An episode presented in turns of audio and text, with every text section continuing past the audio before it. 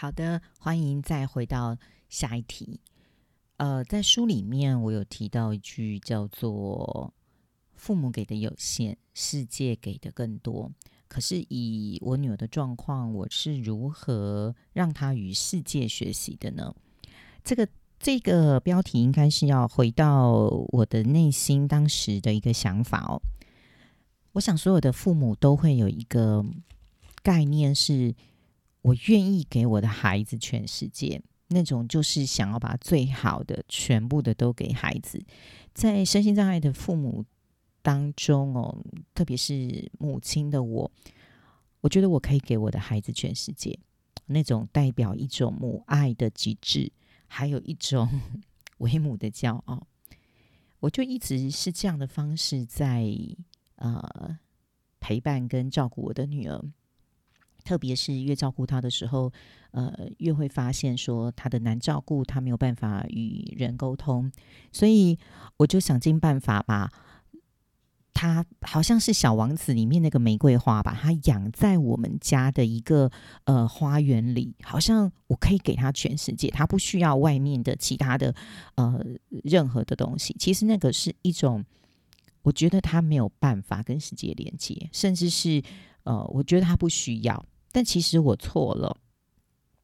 我后来发现，当他开始上小学的时候，呃，是因为起我为什么会发现这件事情？是因为他在小学有一个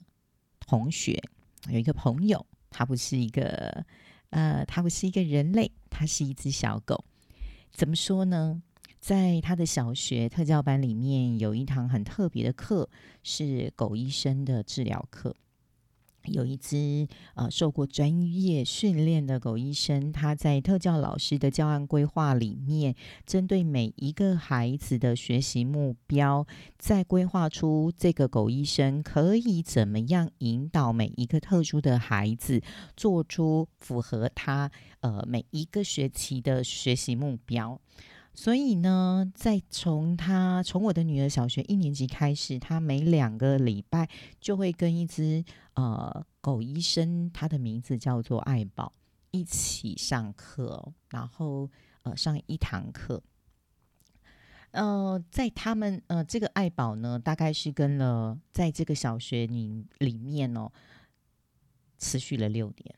真的六年，这是一件非常可观的事情。然后呢，这个过程当中，我发现，呃，除了这个小狗会呃很专业以外，我发现了我的女儿也非常非常喜欢这个朋友。他跟他一起上课，跟他一起完成老师的教学任务跟呃作业。甚至呢，私下的互动呢，这只爱宝呢，这个狗医生呢，也跟我的女儿的互动也格外的好。女儿也会因为，呃，为了要跟这个狗呢有更多时间相处呢，她就会尽量的努力的去完成老师还有就是妈妈交代的事情哦。例如，呃，双手伸直，例如发出某些声音，例如手弯，例如手拿东西，手抓，手放。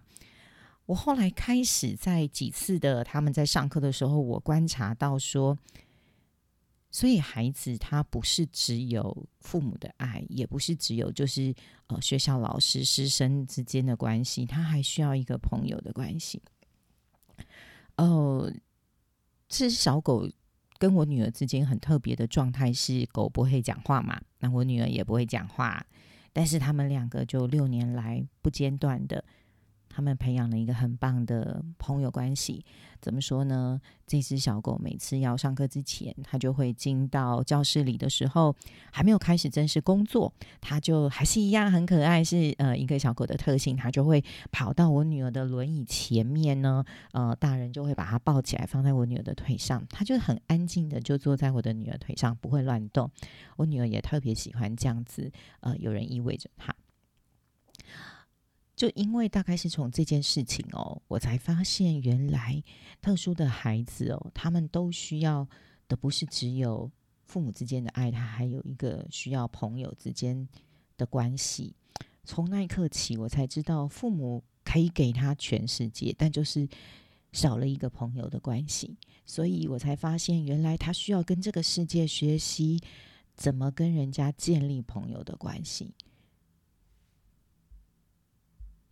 接着呢，开始在女儿进入国中，到现在高中，我才能够渐渐的学会放手。也因为从国小的这个朋友的关系啊，爱宝跟女儿之间他的互动，让我学，让我知道哦，父母给不了他全世界的所有的关系，他还包括其他朋友之间啊，啊，社会的关系，呃，人脉呀，连接啊，我才知道原来其实特殊的孩子一定要到社会里面去跟每一个人融合。